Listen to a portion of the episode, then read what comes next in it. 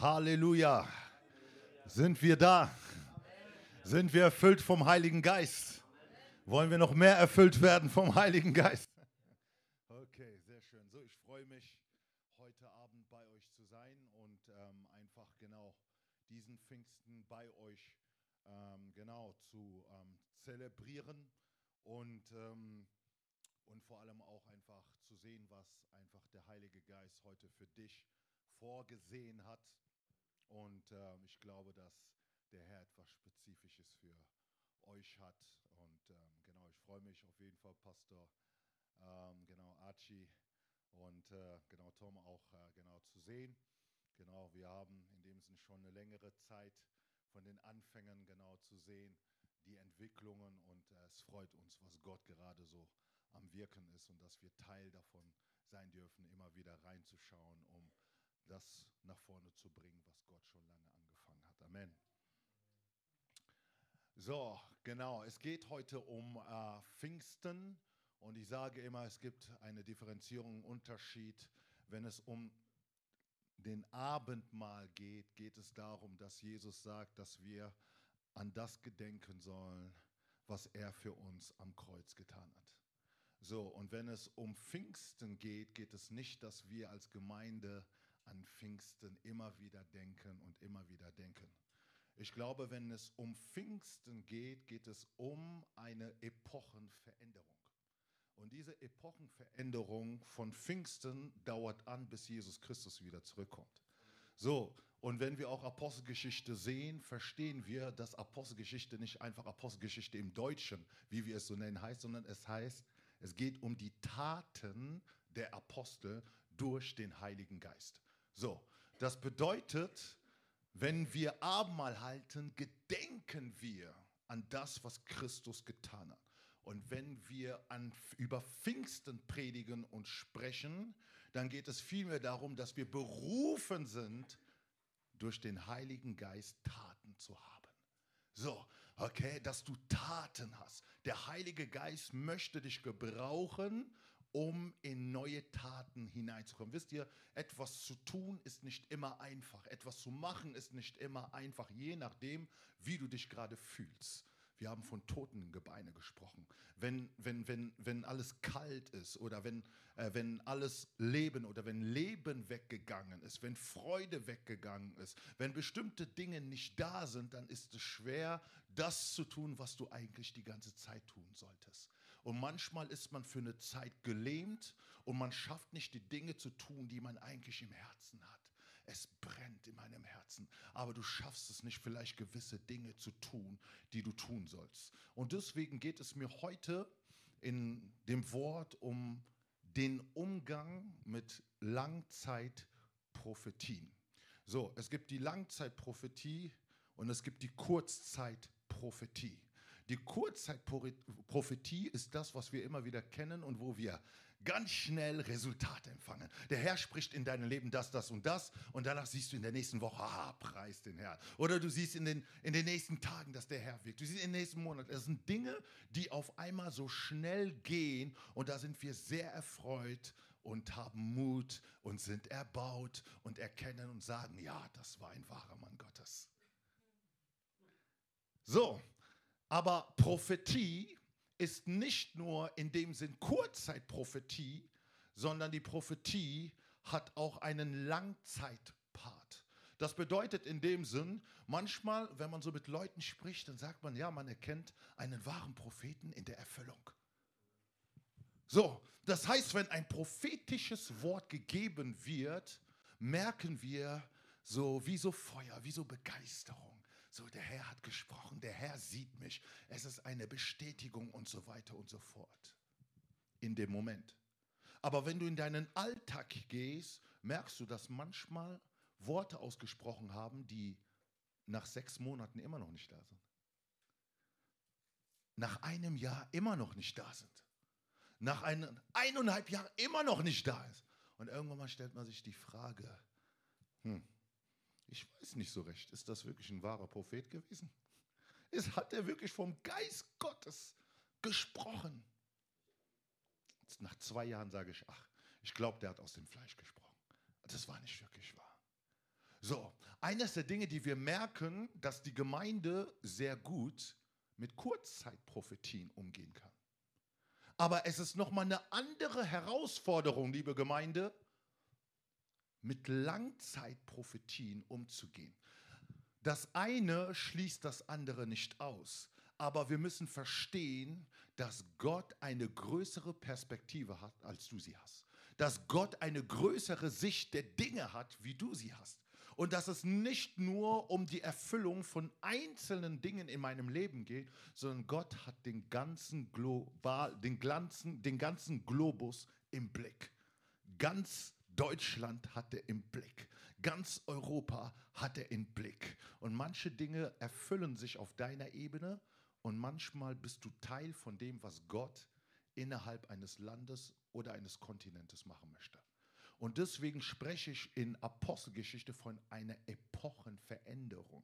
So, ich lade dich ein, Apostelgeschichte 2.1 mit mir zu lesen, damit wir verstehen, was hier an, an diesem Tag passiert ist. Apostelgeschichte 2.1. Ich werde erstmal nur den ersten Vers lesen.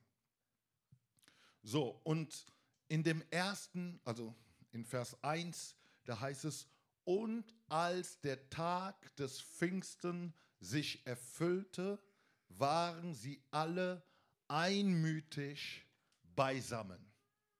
So, und das, was hier heraussticht, ist, dass die Bibel in den Anfängen sagt, als sich der Tag des Pfingsten erfüllte. So, und dann in Vers 2 heißt es, und er stand plötzlich. Aber es musste erstmal etwas geben in Vers 1, was sich erfüllt. Und die Erfüllung ist immer in Zusammenhang mit einem prophetischen Wort. Das heißt, wenn wir von Erfüllung sprechen, bedeutet das, dass es jemand gab, der etwas prophezeit hat. Das bedeutet, es gab jemand, der etwas ausgesprochen hat. Und das bedeutet ja das Wort Prophetie. Jemand, der anstatt von Gott spricht. So, jemand hat gesprochen und an dem Tag erfüllte es sich. Und wir müssen verstehen, dass dieser Tag, wenn da Pfingsten steht, kommt vom Wort Pentekoste und bedeutet einfach nur 50. Das bedeutet, es ist erstmal ein jüdisches, traditionelles Fest und nichts weiteres. Was 50 Tage nach dem Passa gefeiert wird. Das Passa kommt, Jesus hat es reformiert und bringt das Abendmahl. Jetzt kommt in dem Sinn 50 Tage später das, was man ähm, genau als Erntefest nennt. Ne? Erntefest oder Wochenfest, äh, 3. Mose 23 kann man lesen. Da stehen die Feste und in diesem Erntefest kommt jeder nach Jerusalem über hunderte von Jahren und sie bringen ihre Ernte, ihre Scheinchen, ne? wie wir Scheinwerfer. Scheinwerfer. so, sie kommen hin und sie bringen ihre Erstlingsfrucht, also das biblisch Scheine zu werfen. sie kommen und bringen ihre, ihre, ihre Erstlingsfrucht. Und es ist ein traditionelles Fest, was über Tausende oder Hunderte von Jahren immer stattgefunden hat. So, Pfingsten ist zuerst ein jüdisches Fest. Aber hier verstehen wir, wenn die Bibel oder wenn Lukas hier von der Erfüllung spricht, geht er auf eine Prophetie, die von jemand über lange, lange Zeit prophezeit worden ist. Wenn wir Vers 16 lesen, wenn wir Vers 16 lesen, genau, hat einer Vers 16? Genau, einfach Vers 16 lesen. Sondern dies ist es, was durch den Propheten Joel gesagt worden ist. Und es wird geschehen in den letzten Tagen. Punkt. So. In Vers 16, da ist Vers 17. Vers 16 wird gesagt, sondern das, was durch den Propheten Joel gesagt worden ist. So, und in Vers 1 heißt es, als sich der Tag von Pfingsten erfüllte. Und Petrus geht darauf ein und sagt das, was Joel eigentlich gesagt hat. Und jetzt müssen wir noch besser verstehen, wann hat Joel gelebt. So, es gibt so circa so zwei Daten, die man so gibt. Es gibt die eine, äh, das eine Datum, was sagt, Joel lebte circa 900 vor Christus. Andere gehen sogar und sagen 500 vor Christus. aber spielt keine Rolle. 900 oder 500 oder 800 oder 700. Jedenfalls waren es Hunderte von Jahren. Okay.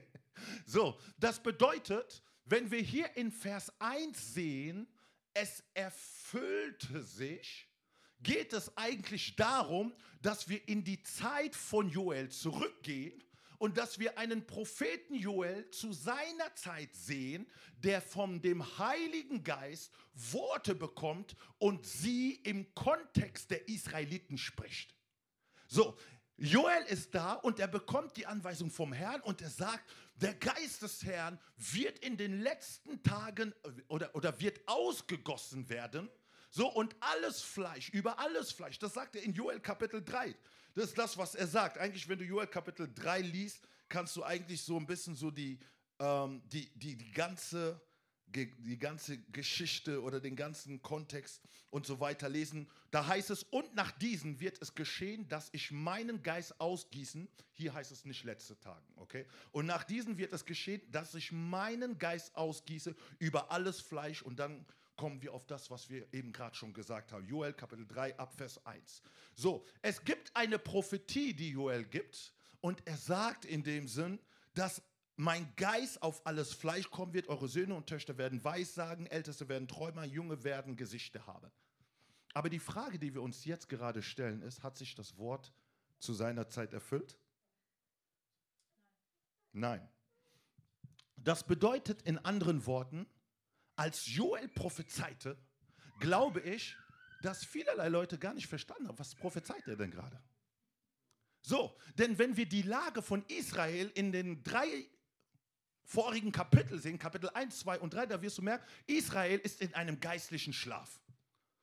Die Priester tun nicht das, was Gott möchte. In 1. Joel Kapitel 1 spricht der Wach auf, eine, eine Erweckungsbotschaft. Wacht auf, wacht auf, kehrt um, tut Buße.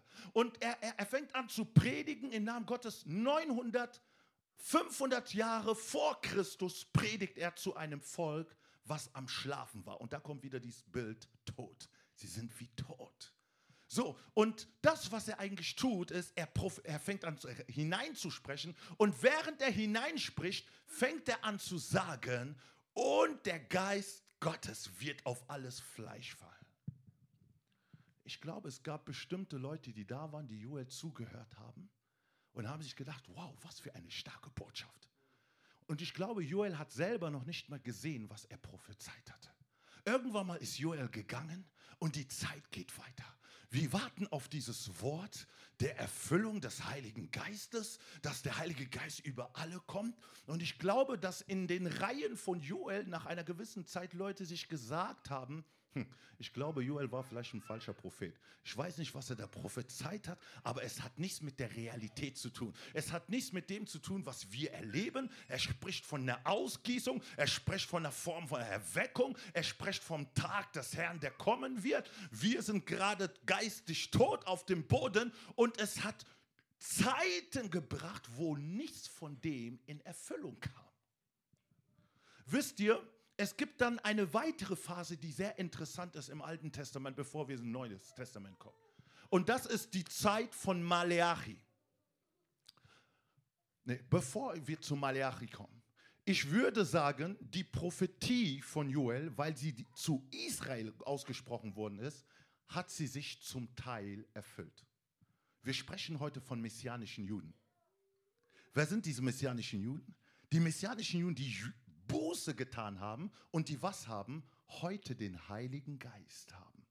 So, das bedeutet aber, auch in diesem ganzen Prozess muss so viel Zeit vergangen sein, dass Juden überhaupt zum Glauben kommen, dass selbst ähm, die Juden wieder in ihr Verheiß, in ihr Land zurückgehen, 1916, ihr Land gründen und so weiter und so fort und dass überhaupt Leute zum Glauben kommen. Ich glaube, Leute kamen teilweise zum Glauben, aber die Prophetie hat sich in seiner Ganzheitlichkeit nicht erfüllt. Eines der Lektionen, die ich darin weitergeben möchte, ist, Langzeitprophetien sind gottgegebene Prophetien und wir müssen lernen, mit denen umzugehen. Eines der Dinge, die wichtig sind, wenn sich Prophetien zum Teil erfüllt, hat die Prophetie noch Kraft, sich ganz zu erfüllen. ein Teil der Prophetie hat sich in mancherlei Leben, die hier sind, schon erfüllt. Aber es gibt Leute, die hier sind und die wissen, es gibt noch mehr. Es gibt noch mehr, was der Herr vorbereitet hat. Und vielleicht siehst du ein Stück. Und vielleicht auch dieses Stück, was du heute siehst, hat dir auch mit den Umständen, die du erlebt hast, vielleicht den Glauben und die Kraft geraubt, überhaupt noch an das Ganze zu denken. Ich spüre, es gibt auch andere Leute, die da sind, die haben den Teil, die Teilerfüllung gesehen und den Rest haben sie irgendwo in einem Schrank zurückgepackt. Sie haben es, sie haben ein Loch gemacht und sie haben es gebuddelt, reingebuddelt. Und zu sagen, der Rest wird sich nicht erfüllen. Ich glaube nicht danach. Aber Gott spricht heute zu denen, die Teile ihrer Prophetie begraben haben. Und er sagt, grabe es wieder aus. Denn wenn ich einen Teil erfüllt habe, bin ich der Herr und Gott, der das ganze Bild zu Ende malen möchte. Gott hat angefangen im Leben der Menschen zu malen. Und du bist da und hast vielleicht den Radiergummi genommen, hast angefangen zu löschen. Aber der Herr sagt, ich war noch nicht fertig. Da, wo du fertig warst, war ich erst nur im Prozess. Und ich möchte dir heute sagen, Ende nicht im Prozess, sondern Ende in der Erfüllung. Eine Teilerfüllung ist immer ein Grund, Gott Danke zu sagen, weil sie zeigt, dass Gott fähig ist, noch mehr zu tun. Aber sei dankbar für jede Form von Erfüllung, die du jetzt schon in deinem Leben erlebt hast. Wenn du eine falsche Perspektive über die Erfüllung Gottes in deinem Leben hast, bist du frustriert. Bist du in dem Sinn irgendwo niedergeschlagen. Bist du irgendwo vielleicht enttäuscht über gewisse Sachen. Aber Gott sagt, ich habe noch nicht zu Ende. Ich habe noch nicht einen Punkt gemacht. Mache nicht einen Punkt, wo Gott nur einen Komma gemacht hat. Die Geschichte Gottes wird weitergeschrieben. Und ich möchte dir sagen, diese Langzeitprophetie hat sich nur partiell über Israel erfüllt, aber noch nicht in seiner ganzen Fülle. Und jetzt kommen wir in der Zeitphase des letzten Buches des Alten Testamentes, Maleachi. Maleachi ist das letzte Buch. Das Maleachi ist das Buch, äh, was nicht nur über den Zehnten spricht, aber auch über den Wegvorbereiter, der kommen wird, um den Weg des Herrn vorzubereiten. Aber jetzt müssen wir aufpassen, Gemeinde. Von Maleachi bis zur Geburt des Johannes des Täufer spricht man von circa 400 Jahre Stille. 400 Jahre Stille. Aber ist es nicht der Prophet Joel, der mit voller Zuversicht weiß gesagt hat und gesagt hat, der Geist Gottes wird über alles Fleisch kommen. Aber auf einmal ist eine Stille. Und ich möchte dir sagen, die Stille ist kein Hindernis für den Prozess oder für den prophetischen Prozess, in dem Gott mit dir geht. Die Stille ist da, um zu lernen. Die Stille ist da, um zu warten. Die Stille ist da, um Begegnungszeiten zu haben. Wisst ihr, eigentlich könnte man sagen, Gott ist gezwungen, ganz schnell zu machen und dieses Gefühl haben wir. Aber wenn er in Kontrolle ist, ist er nirgendwo gezwungen, schnell zu machen. Wenn ich in Kontrolle bin, wenn ich souverän bin, dann bin ich da und zeige dir, mein Sohn, meine Tochter, egal was gerade passiert, du kannst in meine Ruhe hineinkommen. Und eines der Dinge, die wir lernen müssen, immer wieder in seine Ruhe hineinzukommen, auch wenn sich nicht alles erfüllt hat. Das ist Charakterschulung. Prophetie, Langzeitprophetie, Kurzzeitprophetie ist Begeisterung, Langzeitprophetie ist in Harmonisierung mit Charakter, mit Veränderung deines inneren Menschen. Er verändert dich. Und du wirst merken, dass du nach einer Zeit so gebrochen bist, dass er dich wieder aufbauen kann, neu aufbauen kann und dich neu rekonstruieren kann. Deswegen sagt die Bibel, er ist denen nahe, die zerbrochenes Herzen sind. In dem Augenblick, wo du zerbrochen bist, hat dich Gott da, wo er dich eigentlich haben möchte. Und wenn er dich da hat, wo du spürst, wo du wie tot bist, wo du wie zerbrochen bist, dann ist es wieder Gottes Hauch, Gottes Geist, der noch einmal hauchen wird, der noch mal einen neuen Wind hauchen wird, geben wird und anfangen wird, Totes wieder auferstehen zu lassen. Und wenn wir jetzt in das Neue Testament hineinkommen, sehen wir, was Johannes der Täufer gemacht hat. Sehr oft sagen wir, Petrus hat darüber gesprochen, über das, was Joel gesagt hat. Aber ich möchte dir sagen, die erste Person ist Johannes der Täufer. Der Johannes der Täufer, was tut er? Jesus kommt sich taufen. Und das Merkmal, wie er Jesus erkennt, ist, als die Taube über ihn kommt ohne die Taube, ohne das Merkmal des Heiligen Geistes, würde er nicht erkennen, dass es hier der Messias ist. So, und jetzt geht er einen Schritt weiter. Er sagt, ich habe mit Wasser getauft, aber der, der nach mir kommen wird, er wird mit Heiligen Geist und mit Feuer taufen. In anderen Worten erinnert uns schon Johannes an das, was Joel gesagt hat. Er bringt und packt das aus, was in der Stille war, was verborgen war, was vielleicht Bedeutung verloren hat, was auf einmal nicht mehr relevant, was nicht gesehen worden ist. Und er packt aus dem Schrank die Prophetie raus und sagt jetzt hier ist derjenige da.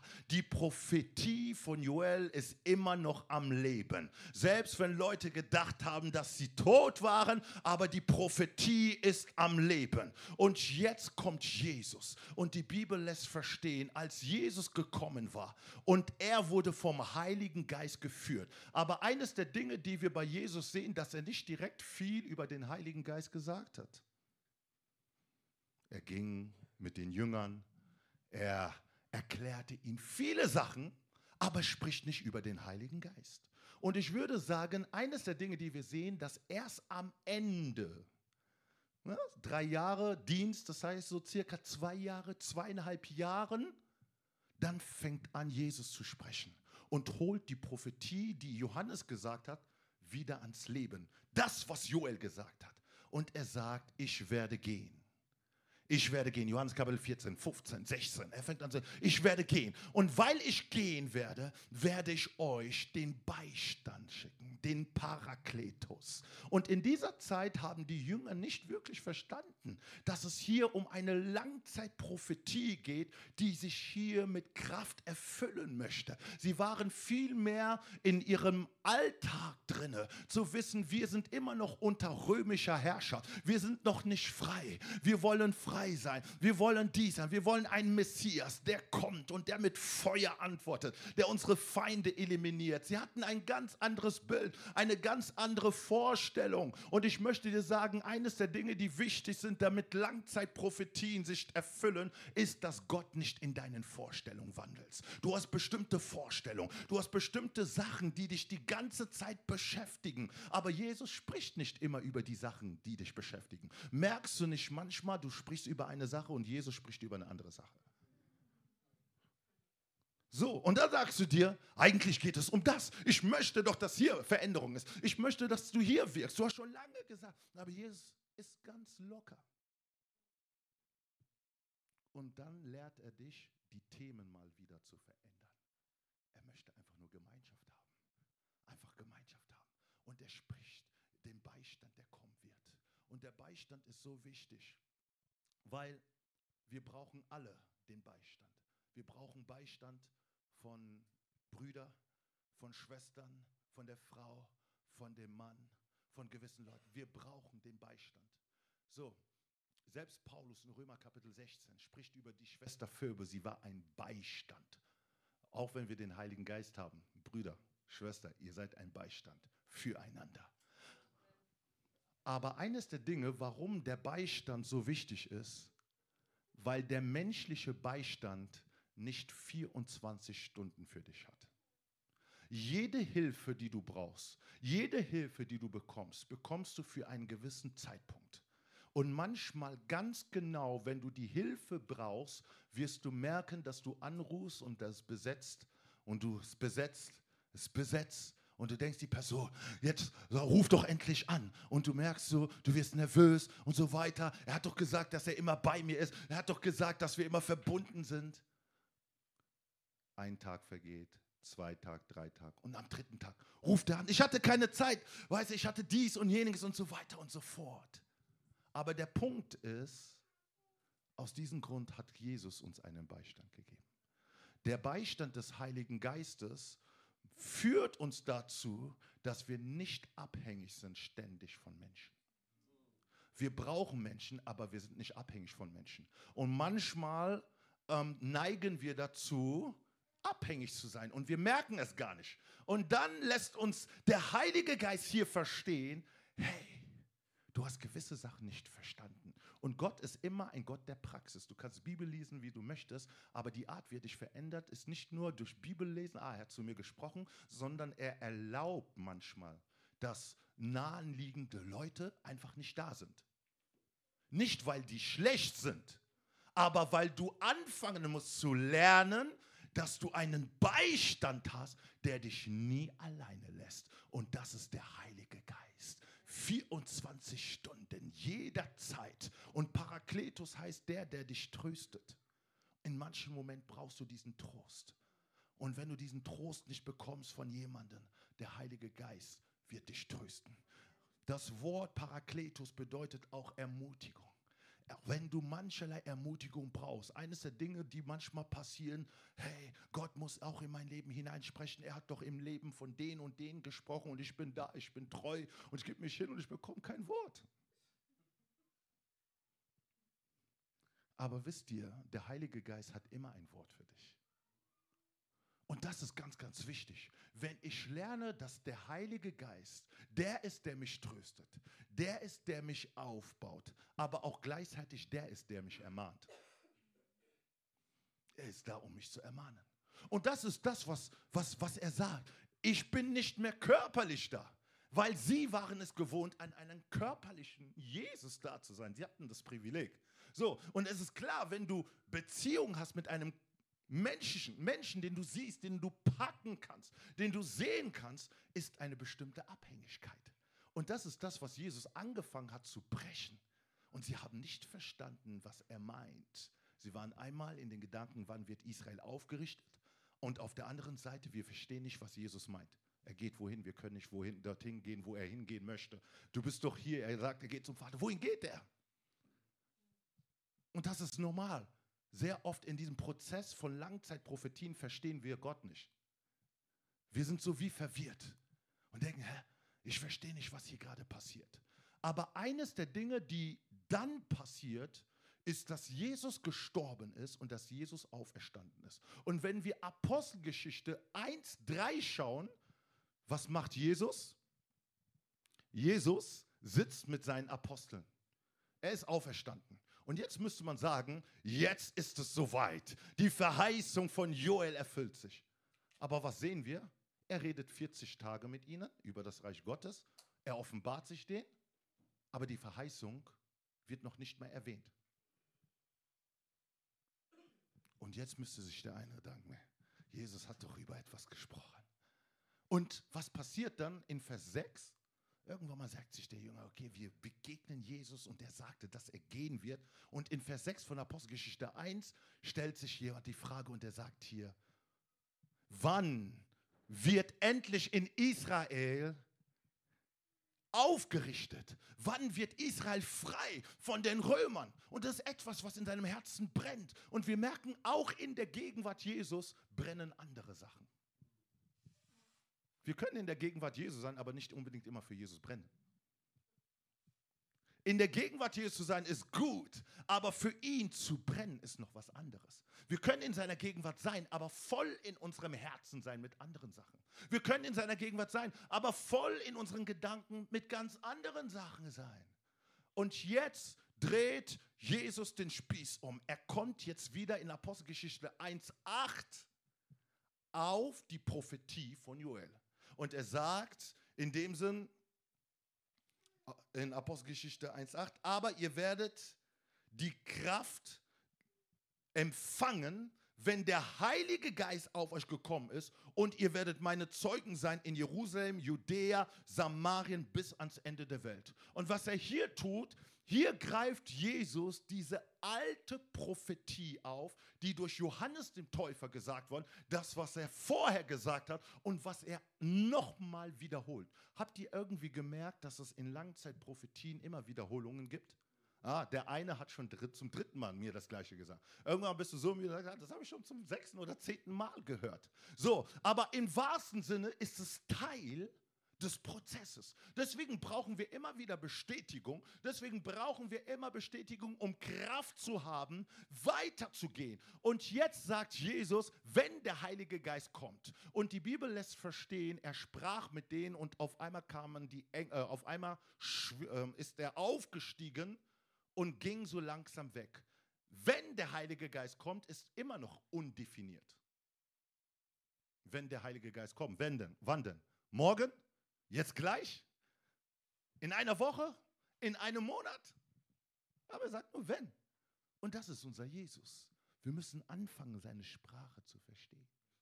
Eine Leichtigkeit zu haben, wo wir eigentlich keine Leichtigkeit haben. Es nützt nicht verkrampft zu sein sondern immer wieder in seiner Gegenwart loszulassen. Er weiß es, er weiß es, er weiß es. Und was haben sie getan?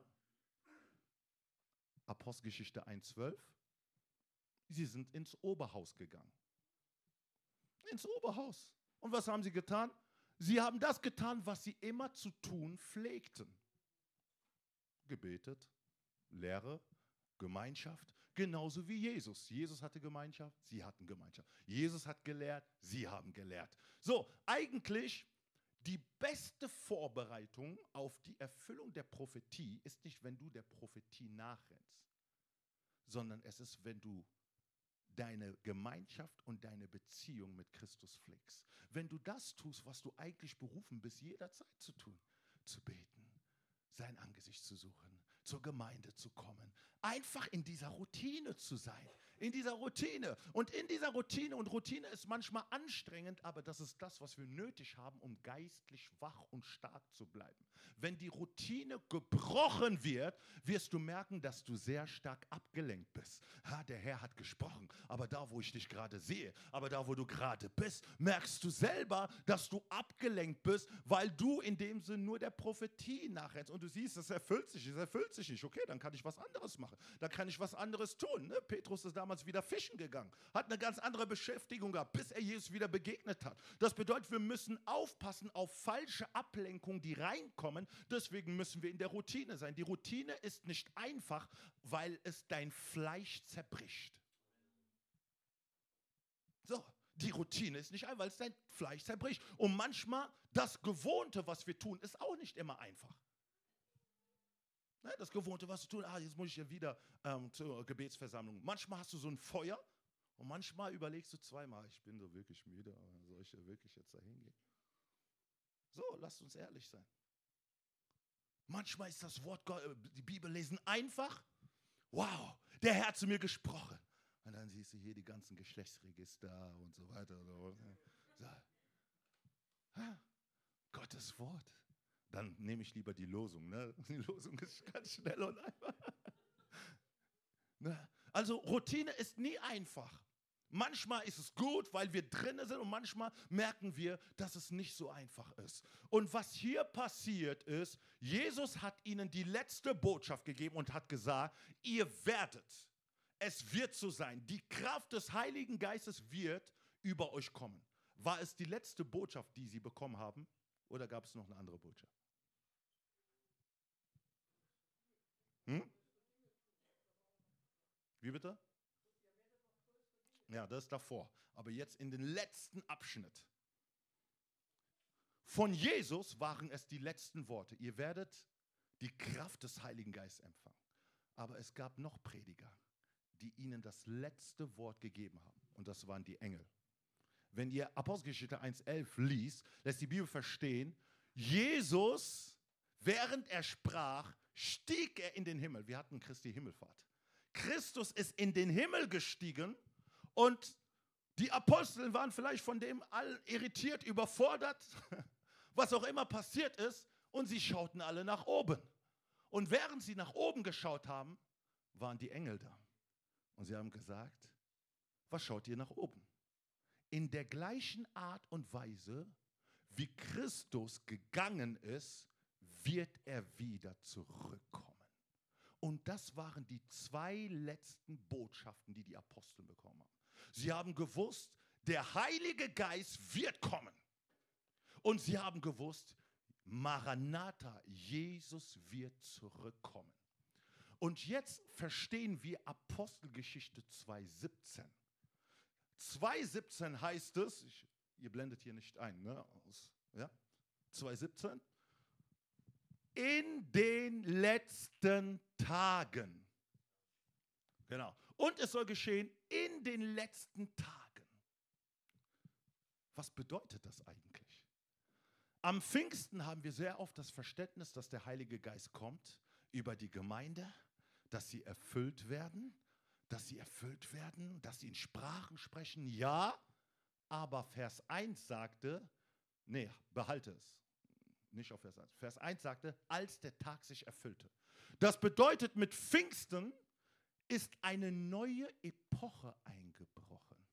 Als der Heilige Geist plötzlich über die Gemeinschaft kam, wisst ihr, sie hatten eigentlich nur Gemeinschaft. Sie hatten nur Gemeinschaft und waren einmütig beieinander. Und Einmütigkeit ist da wichtig. Sie waren einmütig, haben in die gleiche Richtung geschaut, haben nicht über andere gelästert, haben nicht schlecht gehört, waren in einem Geist, haben alles Unreine aus ihrem Herzen weggetan und sie waren in einer authentischen Gemeinschaft und dann geschah das Plötzliche. Aber gleichzeitig sehen wir hier, Petrus erklärt, um den Leuten zu erklären, was da passiert ist, sagt er, in den letzten Tagen will Gott seinen Geist auf alles Fleisch gießen. Hier erfüllt sich endlich die langzeitige Prophetie von Joel und gleichzeitig wird jetzt eine Zeit definiert und das ist die Endzeit. So, das bedeutet, wenn wir über Endzeit sprechen, Endzeit fängt mit Pfingsten an. Endzeit hat nicht mit Corona angefangen. Die ganzen Endzeit-Spezialisten in Corona-Zeit wissen auf einmal, Jesus Christus kommt zurück. Wir sind am Ende der Zeit. Manche sagen, wir müssen ausziehen. Wir müssen das tun. Jeder gibt einen Input und alle sind, sind, wissen noch nicht mehr, wo wir hingehen. Wo soll, ich, wo soll ich zuhören? Soll ich jetzt weggehen? Soll ich jetzt dies tun und machen und so weiter und so fort? War eine Zeit, wo jeder Prophet war. Habe ich mir festgestellt. Wieso? Weil wir in Deutschland in einem schönen Nest leben und weil unsere Sicherheit über lange Zeit zum ersten Mal so richtig angegriffen wurde. Es denken wir, dass auf einmal Jesus jetzt zurückkommen wird, weil Deutschland berührt worden ist? Was sollen denn die Christen sagen, die in Nordkorea sind? Was sollen die Christen sagen, die in Irak sind? Was sollen die Christen sagen, die in verfolgte Länder sind, die täglich zwischen Tod und Leben ist? Und ich sage, für die ist Jesus schon lange zurückgekommen. Aber hier sind wir und fangen an, berührt zu werden in unserer Sicherheit.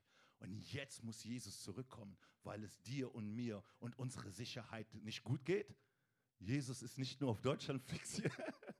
Jesus hat die ganze Welt im Blick. Aber eines der Dinge, die wir verstehen müssen, diese Endzeit hat nicht mit Corona angefangen, sondern die Endzeit hat mit der Ausgießung des Heiligen Geistes angefangen. So, und die Ausgießung des Heiligen Geistes beschreibt, dass in den letzten Tagen, die mit der Gemeinde, mit der Entstehung der Gemeinde angefangen hat, sie haltet so lange durch, bis Jesus zurückkommt. Das bedeutet, selbst innerhalb der Endzeit gibt es verschiedene Phasen. So, und selbst auch unsere Kalkulation, die wir haben, ist nicht so, wie Gott denkt. Ein Tag für uns ne, sind wie tausend, also für ein Tag Gott, für Gott sind für uns wie tausend Jahre. So, und wenn wir von 2000 Jahren sprechen, dann sind nur zwei Tage vorbeigegangen. So, das bedeutet, in dieser Endzeit, in der wir sind und die immer mehr sich Jesus Christus näher zu seinem Wiederkommen, verstehen wir, dass Gott etwas Spezielles gemacht hat. Er hat seinen Geist ausgegossen seit dieser Zeit und hört nicht auf, seinen Geist auszugießen. Es ist etwas Einhaltendes, es ist etwas Einmaliges, es ist etwas Spezielles, was Gott nie zuvor in dieser Dimension in der Geschichte gemacht hat. In den letzten Tagen in der Endzeit haben wir sehr viele schlechte, okkulte Bilder, finstere Bilder, Dinge, die die Welt zerstören und wir wissen noch nicht mal wohin. Wir haben da und sind in Panik und denken, wie wird die nächsten Jahre, wie wird die Zeit sein, in der wir sein werden? Sind wir noch sicher oder nicht? Und eines der Gründe, wo wir uns, oder eines der Punkte, wo wir uns vor allem viele Sorgen machen, sind die Kinder. Und wir sagen, in was für einer Zeit werden sie aufwachsen? Sie erleben Dinge, die wir noch niemals in dieser Zeit so erlebt hatten, als wir jung waren. Und man merkt, alles geht rasant. Das Böse offenbart sich rasant, aber die Kraft Gottes offenbart sich genauso rasant. Das bedeutet, dass es jetzt in dieser Zeit wie so eine Explosion gibt, wo Gott anfängt, in eine Schnelligkeit zu geben. Das Wort plötzlich aus dem Griechen bedeutet auch ein, wie, wie schnell, etwas, was schnell geht. So, und jetzt fängt an, Gott seit dieser Zeit schnell an voranzugehen. Satan fängt auch in seiner Art und Weise ganz schnell voranzugehen, um Generationen in dem Sinn zu beeinflussen,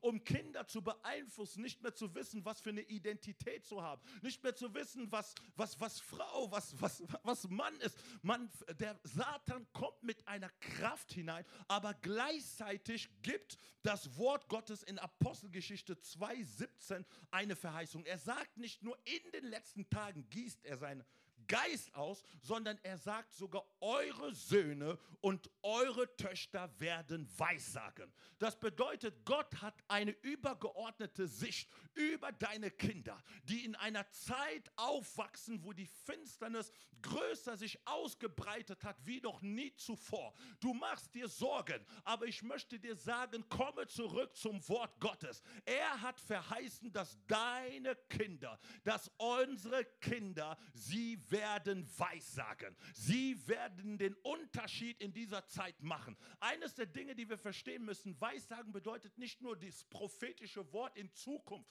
zu verkündigen. Weissagen bedeutet zu predigen. Das bedeutet in den letzten Tagen, wenn die finstere Gewalt zunehmen, gibt es Leute, die aufstehen werden, um zu predigen. Und das sind unsere Kinder, die in dieser Zeit ausgerüstet werden vom Heiligen Geist, weil Gott es verheißen hat. Immer wenn die Angst in dir hineinkommt, wenn die Panik in dir hineinkommt, wenn du keine Sicherheit mehr hast, bitte kehre zu der prophetischen Aussage.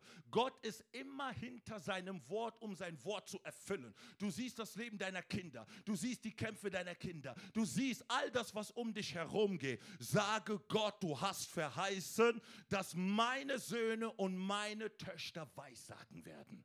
Das ist das, was Gott in dieser Zeit machen möchte. Umso schlimmer die Zeit wird, umso größer ist der Aufbruch Gottes. Umso größer ist das Ausgießen Gottes. Er sagt, sie werden nicht nur Weissagen, sondern sie werden Gesichter sehen. Gesichter bedeutet in dem Sinn, sie werden Visionen sehen. Das heißt, offene Augen haben. In dieser Zeit ist der Heilige Geist da und rüstet seine Gemeinde aus und schenkt ihnen Gesichter, schenkt ihnen Sichten über die Gegenwart Gottes. Deswegen wirst du merken, das, was hier genannt wird, ist eigentlich das, was im Alten Testament ein Prophet gemacht hat.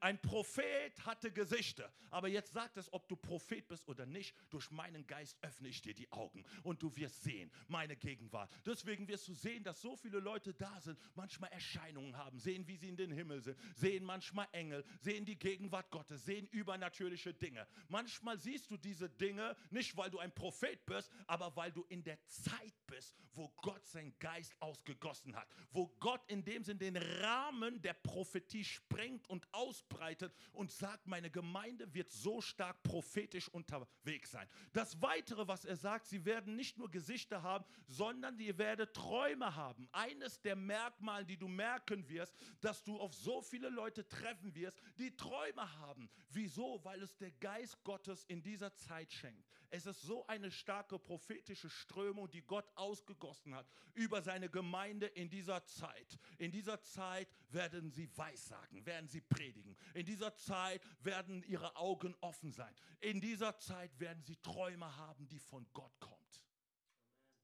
Und diese Träume und diese ganzen Gaben, die der Herr schenkt, ist, damit die Gemeinde in dieser Endzeit, in dieser brutalen Zeit, wenn ich so nennen kann, bestehen kann. Deswegen hat Jesus gesagt, ich baue meine Gemeinde und die Pforten der Hölle können sie nicht überwältigen. Egal was für Dinge jetzt getan werden, gemacht werden, organisiert werden. Die Gemeinde ist es gewohnt, durch alle Zeiten zu gehen. Und auch diese Zeit bis zur Wiederkunft Jesu ist die Gemeinde berufen, standhaftig zu sein. Deswegen, damit du verstehst, ich habe über Prophetie gesprochen. Du musst verstehen, mancherlei Prophetien sind nur Dinge, die sich in deinem Leben erfüllen und du erfreust dich über diese Dinge. Aber es gibt manche Prophetien, die über dein Leben gesprochen sind, die einen nationalen Charakter haben. Das bedeutet, Sie gehen mit den Situationen, harmonisieren die sich, die draußen in der Welt passieren. Gott hat einen Plan für Deutschland. Und mancherlei Prophetien sind im, in Harmonisierung für die Erweckung hier in Deutschland.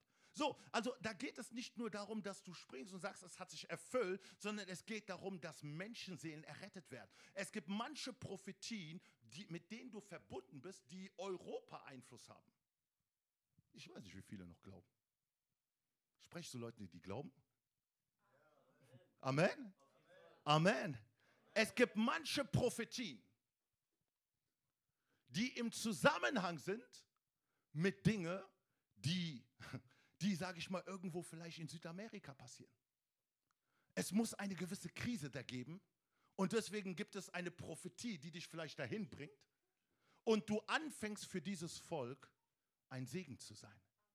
So, damit die Erweckung durchbricht, muss es eine Krise geben. Es ist ganz normal. Muss die Unsicherheit kommen müssen die Dinge kommen, die gerade passieren, damit wieder eine Epoche verändert wird, damit du als Sprachrohr in dieser Zeit eine Antwort geben kannst, damit du gehört werden kannst, damit Leute in dem Sinn wieder in dem Sinn anfangen können, sich nach Gott zu strecken. Und so sehen wir, all die Prophetie, die die Jünger hatten, waren im Zusammenhang mit der Prophetie von Joel und so konnten sie von Jerusalem aus bis ans Ende der Welt Zeugen sein. Wir müssen anfangen, größer zu schauen, weiter zu schauen. Manchmal denken wir, es geht nur hier, hier um, diese, um, um, um meine Situation, um, um, um das. Nein, nein, es geht um viel, viel mehr. Gott hat breiter und weiter gedacht. Wisst ihr, ich schließe mit einer Sache. Ich war in einer Konferenz ähm, in, in, in Fulda. Da habe ich, glaube ich, äh, habe ich zwei Tage genau gelehrt gehabt. Und das war so vom 18. Vom, bis zum 21. haben die es so äh, gemacht gehabt. Und ähm, als ich da war, da kam so der Leiter, der diese Konferenz organisiert hatte und sagte, Daddy, schau mal, was in Berlin gerade passiert. Und ich sagte, was passiert denn in Berlin? Und da hat er mir so einen Flyer gezeigt vom 18 bis zum 21. ist dort ein Hexenkongress. Und was darauf steht, auf dem Flyer steht, also die Einladung gilt nicht nur an Hexen. So, und es war ein schöner Flyer, ganz top gemacht, wie man das so sieht. Und es war eine Rieseneinladung für Leute, die neugierig sind und die vielleicht geistlich labil sind, reinkommen und und, äh, und vielleicht da gefangen werden. So, was wir darin verstehen, dass es nicht irgendwo in Afrika, es ist nicht irgendwo in Asien, es ist nicht irgendwo in Südamerika. Die okkulte, finstere Welt ist so nah wie noch nie zuvor. Sie offenbaren sich wie noch nie zuvor. Sie scheuen sich. Niemand scheut sich mehr. Ne? Es gibt Dinge, die man nicht mal so publik gemacht hat, aber da ist gar kein Schamgefühl. Das Schamgefühl ist gebrochen. Wieso? Weil es Zeichen sind, dass wir der Wiederkunft Jesu immer näher kommen. die okkulte Welt arbeitet, aber gleichzeitig arbeitet der Heilige Geist. Und der Heilige Geist, wenn er arbeitet durch seine Gemeinde, wird er die Werke Satans zerstören. Halleluja. Du bist das prophetische Zeichen Gottes für die Endzeit. Du bist nicht irgendjemand, sondern du bist das prophetische Zeichen. Halleluja. Amen, Amen. Wenn wir Jesus einen Applaus geben können. Halleluja. Halleluja, Halleluja, Halleluja, Halleluja. So, wir wollen jetzt anfangen, in dem Sinn einfach zu beten. Ähm, jetzt einfach zu sehen, was der Heilige Geist in dem Sinn machen äh, möchte. Ne, ihr habt äh, keinen Begleiter oder irgendwie was so. Genau. Ja? Ah, doch, stimmt. Ja, genau. ja, super. Halleluja. Einfach nur erstmal instrumental. Halleluja. Ich hoffe, dass die